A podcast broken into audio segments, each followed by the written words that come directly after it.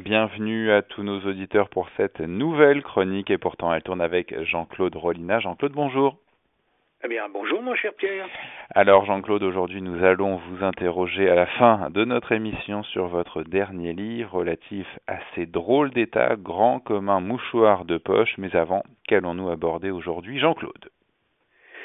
Ben écoutez, euh, une petite remarque euh, avant d'entrer dans le vif de deux sujets, si vous m'y autorisez. Alors allez-y.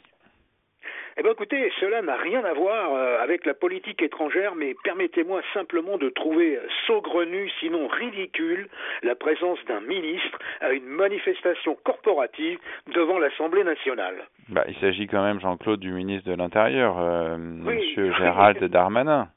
Ah oui, oui. Ah, mais ce Darmalin, venu de Tourcoing, euh, qui est le, le, propre ministre des manifestants, ça c'est du jamais vu, c'est une première. Un ministre qui se joint à ses subordonnés pour manifester contre un gouvernement dont il fait partie. Décidément, en Macronie, on marche complètement sur la tête. Bon alors, enchaînons avec votre premier sujet, lequel est-il Jean-Claude? Eh bien, écoutez, nous allons parler de la situation à Ceuta. Euh, vous savez, Pierre, cette euh, enclave espagnole sur les côtes septentrionales du Maroc, d'où euh, notamment partirent les forces libératrices de l'Espagne en 1936 sous le commandement d'un certain Franco de la Légion étrangère espagnole. Eh bien, cycliquement, ce territoire est envahi, comme l'autre enclave espagnole, Melilla, par des immigrés qui n'ont même plus peur de se lancer à l'assaut des barrages de barbelés qui ceinturent ces deux villes. Là, il s'agit du chiffre énorme de 8000 Africains et Maghrébins en une seule journée ou deux partis à l'assaut de ce bout d'Espagne en terre africaine, à la nage ou à pied pour la plupart. Passons à votre deuxième sujet, cher Jean-Claude. Eh bien, une bonne nouvelle, hein, il en arrive de temps en temps, euh, venue de Scandinavie, plutôt deux nouvelles d'ailleurs, une région que, qui ne nous avait pas habitués jusqu'à présent à voir le sourire. Nous, nous y reviendrons tout à l'heure. Donc d'abord, l'invasion de Ceuta, euh, ce lundi euh, dernier, 17 mai. Des sauterelles, des sauterelles comme celles dont sont victimes parfois les terres arides du continent qui ravagent tout sur leur passage. Là, il a fallu, dans l'urgence, et vous vous rendez compte, Pierre, 8000 jeunes hommes ou femmes d'un seul coup, dont 1500 mineurs estimés à peu près, débarquant dans un territoire seulement peuplé de 80 000 habitants, dont beaucoup sont déjà d'ailleurs des Maghrébins, certains euh, même étant naturalisés espagnols, d'autres non.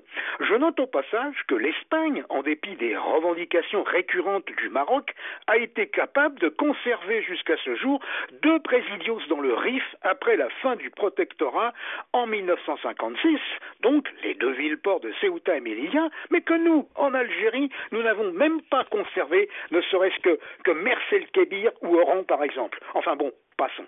Alors Jean-Claude, suite du feuilleton, si je puis dire. Eh bien, dans l'urgence, euh, le lendemain de ce roche, les autorités espagnoles ont cantonné dans des hangars cette masse incroyable. Certains sont venus en nageant au risque de se noyer. Il a fallu sauver une centaine de ces migrants qui, à pied par la plage rocheuse, qui, en escaladant les barrières grillagées surmontées de barbelés, au moins 85 réussites sur 300 tentatives par ce biais, tout ça pour que déjà au moins euh, plus de la moitié de ces clandestins aient été renvoyé au Maroc. Un Maroc qui, en dépit des accords négociés entre Rabat et Madrid pour la réadmission des clandestins, n'a pas joué tout à fait le jeu. Pourquoi? Bah, Il faut savoir qu'un certain Brahim Gabi, chef du Front Polisario, vous savez bien, cette guérilla entretenue par l'Algérie pour empêcher le Maroc d'intégrer au royaume sous un statut d'autonomie le fameux Sahara ex-espagnol, eh bien ce Gabi a été hospitalisé dans la capitale espagnole sous un faux nom, ce qui n'a pas plu, mais alors pas du tout aux autorités marocaines comme on les comprend. D'où un certain froid et peut-être cet avertissement du roi marocain disant à Sanchez, le premier ministre socialiste par exemple, tu vois ce que l'on peut faire ou ne pas faire. D'autant que, désormais, c'est vers les Canaries que des embarcations chargées de Maghrébins et d'Africains partent des côtes du Sénégal et du Maroc, bien entendu, et vont vers ces îles espagnoles, vous le savez, éminemment touristiques. Le gouvernement madrilène, pourtant de gauche et même très à gauche, n'a pas hésité à envoyer l'armée pour sécuriser avec la Guardia civile et la police cette frontière terrestre qui sépare le Maroc de l'Espagne, seule frontière africaine que les accords de Schengen considère comme étant européenne, puisque l'Espagne est membre de cette union, et que ces deux, euh, comment ces deux enclaves ne sont pas des colonies, mais des villes autonomes, comme n'importe quelle grande province de la péninsule ibérique. Alors, moralité, Jean-Claude eh bien, l'Europe passoire n'est pas une passoire quand on veut. J'observe que Ceuta ou Melilla ne sont pas Lampedusa. Et ce qu'a fait l'Espagne avec le Maroc, la France devrait l'imposer à l'Algérie ou à la Tunisie. Après tout, en cas de refus de reprendre ces nationaux expulsés, nous aurions d'énormes moyens de rétorsion. Il serait temps que l'agence de garde frontière Frontex tant décrié, euh, même moi euh, j'ai dit que c'était Spontex, ait les moyens de sa mission un budget conséquent et la capacité juridique de repousser ou d'intercepter ces bateaux de néo-négriers que sont ces barcasses de toutes ces ONG financées notamment par le sinistre Soros, un vieillard malsain mais hélas milliardaire. Ah écoutez, je ne sais pas, il y a des jours comme ça, allez savoir pourquoi, euh, où l'on souhaiterait tiens qu'il n'y ait pas de quatrième âge. Bon, Jean-Claude, est-ce qu'il y a quand même des motifs de satisfaction? Ah bah oui, nous quittons le sud de l'Europe pour le nord. Euh, en Suède tout d'abord, où les partis de droite et du centre, y compris ceux qui est qualifiés là-bas comme, euh, comme chez nous d'extrême droite, les démocrates, les démocratènes, un peu en gros l'équivalent du Rassemblement national, viennent de conclure un accord électoral pour éjecter lors des prochaines élections législatives les sociodémocrates au pouvoir à Stockholm. C'est sous leur règne d'ailleurs qu'une vague énorme d'immigrés est venue, sont venus s'installer dans ce pays pas moins de, de 160 000 illégaux rien que dans la seule année 2015 pour un pays quand même de seulement 10 millions d'âmes. Il faut savoir que le pourcentage d'émigrés est ici très fort et les projections donnent plus de 20% de musulmans à l'horizon 2040-2050. C'est presque demain, contre seulement, si je puis dire, 17-18% euh, en France, chiffres calculés par le Pew Research Center, mais à mon avis, ces chiffres-là sont trop optimistes, ils sont susceptibles d'être modifiés en fonction de paramètres tels que les taux de natalité. Comme chez nous, cette masse d'étrangers non assimilés est génératrice, hélas, de nuisances. Une ville comme Malmö devient un véritable coupe-gorge. Et quand vous êtes au fin fond de ce pays et que d'une sorte de HLM élégamment levé dans des bois de, de boulot et de pain, vous voyez sortir des Somaliennes en abaya, vous vous demandez où sont passés les Vikings et dans quel pays vous êtes subitement arrivé.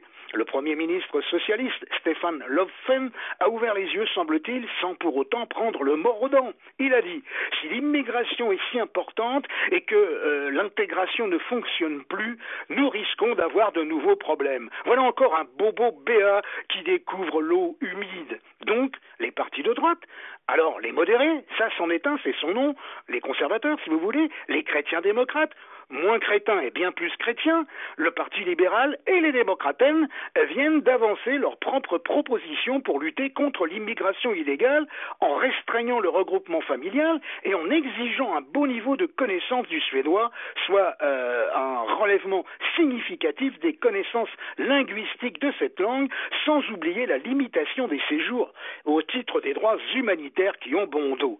À noter que le parti Les Démocratènes, Hein, je l'ai dit, euh, une copie un peu du RN de Sieur Atkinson a obtenu quand même 17,5% des suffrages aux dernières législatives, ce qui explique que ses nouveaux partenaires le préfèrent au parti du centre avec ses 8,5% seulement. Alors, actuellement, ben écoutez, il manquerait seulement deux sièges à cette potentielle nouvelle coalition pour avoir la majorité. Alors, un soleil nouveau se lèverait-il sur la Baltique? Il est temps pour le merveilleux pays de Nils Holgersen dont tous les anciens petits garçons de mon âge doivent connaître les aventures, eh bien, il serait temps que ça arrive. Et au Danemark, Jean-Claude, un vent nouveau semble également souffler. Eh oui, euh, et c'est très paradoxal. On n'aurait pas imaginé Hollande ou Macron, sous la pression du Rassemblement national, prendre des mesures assez radicales contre le phénomène migratoire. Et pourtant, c'est ce qui se passe au pays de la reine Margrethe, où la droite, disons la droite dure, pèse sur les débats. Alors, qu'est-ce qui se passe? Eh bien, écoutez, le gouvernement de gauche, une gauche modérée, il est vrai, sous l'impulsion de son Premier ministre, une femme, tiens, comme dans le feuilleton télévisé Borgen, a vraiment pris des mesures plus que symboliques dont devrait s'inspirer un Macron. Quelles mesures, Jean-Claude?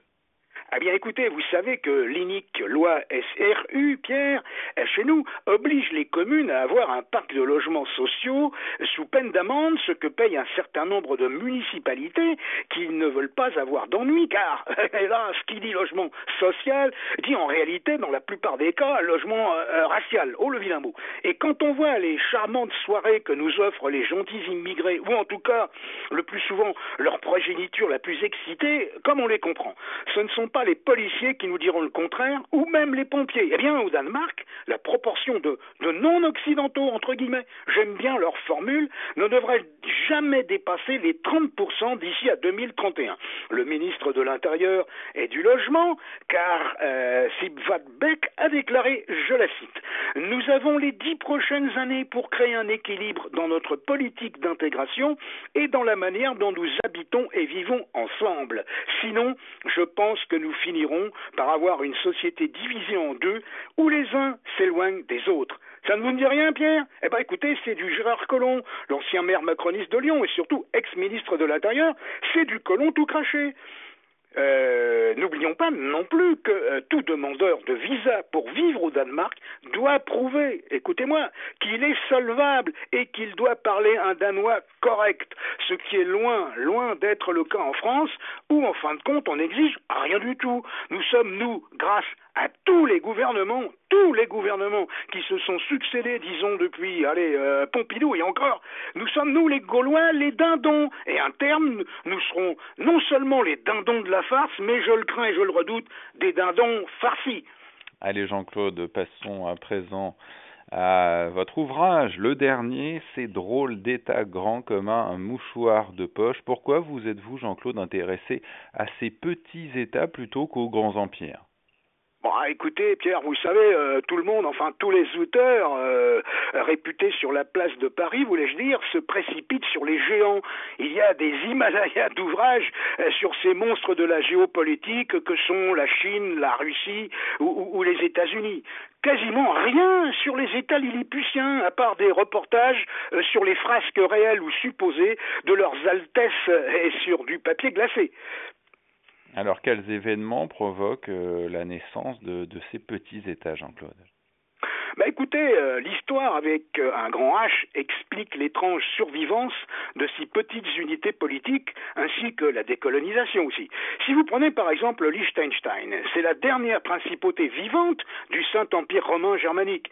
Probable que sa petite taille et le manque d'appétit impérialiste de ses voisins, pardon, à savoir la Suisse et l'Autriche, ont sauvé ce pays de l'annexion. Euh, un autre exemple, l'antique République de Saint-Marin, San Marino, refusant à, l'empereur, euh, enfin à Bonaparte, qui n'était pas encore empereur, une proposition d'agrandissement territorial au détriment de ses voisins. Eh bien écoutez, cette sagesse l'a sauvé, là aussi, d'un probable Anschluss au moment du Risorgimento, l'unification italienne. C'est la seule entité souveraine qui a survécu à cette unification, à l'exception bien sûr du Vatican, qui est un cas à part. Nous avons par exemple la, la Andorre, le fait que ces vallées euh, pyrénéennes aient été sous la double suzeraineté féodale euh, du seigneur de Foix et de l'évêque d'Urgel en Espagne les a préservés d'une annexion. Qui? De la France ou de l'Espagne aurait eu, euh, passez-moi l'expression, le culot et pour quel intérêt de rompre cette original équilibre. D'autre part, quand les puissances coloniales euh, se sont retirées dans les Antilles et dans le Pacifique, eh bien écoutez, des pastilles sont restées orphelines. Euh, je vais les citer euh, en vitesse. Tuvalu, les îles Nauru, Palaos ou Belao, les îles Cook ou Niue ont, elles, ces deux dernières, eu la chance d'avoir un protecteur, la Nouvelle-Zélande. Il y a aussi dans les, dans les, dans les Antilles l'île d'Aruba, largement autonome, où le roi des Pays-Bas est, est, le souverain nominal. Quant au reste, cette île s'autogouverne comme elle le veut. Alors, euh, voyez-vous, autant de situations géographiques, autant de statuts, si je puis dire, clés en main. Alors justement, Jean-Claude, tous ces petits États sont gérés par euh, des régimes euh, souvent très différents. Est-ce que ces États sont bien gérés au fond? Oh, écoutez, euh, il y a de tout. Hein. Il y a des, des, des républiques et, et, des monarchies. Euh, pas de dictature. Tout au plus quelques hommes forts comme le, le premier ministre des îles Cook, qui concentra un, un certain temps tous les ministères euh, entre ses mains. Alors, il faut dire que c'est pas un grand pays. Hein. Il y a 20 25 000 habitants. Euh, ah, puis, attendez, il y a une curiosité historique. Euh, même le seigneur de l'île anglo-normande de Cerques a dû abandonner une parcelle de son pouvoir absolu entre les mains d'une assemblée de propriétaires. Alors, notez qu'il y a quand même des curiosités juridiques que l'on ne retrouve nulle part ailleurs. Je reprends Saint-Marin, pastille enclavée, comme vous le savez, en Italie. Eh bien, le pouvoir exécutif, dans cette petite république de 30-35 000 habitants, repose entre les mains de deux capitaines régents, élus tous les six mois, en octobre et en avril. En Andorre, que, dont j'ai parlé tout à l'heure, les chefs de l'État sont, vous le savez, l'évêque d'Urgel et, par héritage de l'Ancien Régime, le président de la République française. Alors, tous deux co-signent tous les documents officiels, mais il faut dire que c'est le cap de gouverne, le chef de gouvernement en catalan, car Andorre, au passage, est le seul État indépendant au monde à avoir le catalan comme langue officielle, eh bien, c'est le chef de la majorité, donc, euh, qui décide. Ce ne sont pas les, les, les, coprinces. Euh, quant à, la gestion, euh, dans l'ensemble de tous ces petits pays, elle est sage. Mais vous savez, beaucoup de ces nains politiques sont des tiroirs-caisses, pour ne pas dire qu'ils recyclent de l'argent sale. Mais les paradis fiscaux et les pavillons de complaisance ont sans doute encore deux beaux jours devant eux, bien que les taux se resserrent de, jour en jour. Allez Jean-Claude, je rappelle à nos auditeurs le titre de votre ouvrage, C'est drôle d'état grand comme un mouchoir de poche. C'est édité chez Du Alpha. La préface est signée par mon ami et complice Olivier Pichon, avec qui j'anime l'émission politique et éco sur TV Liberté. Un livre de 276 pages. Jean-Claude, on se retrouve la semaine prochaine. Non, mon cher ami, on se ah. retrouvera le 4 juin, car entre-temps, euh, bien écoutez, je pris la liberté de prendre quelques congés. Alors au 4 juin, Jean-Claude. Au revoir, mon cher Pierre.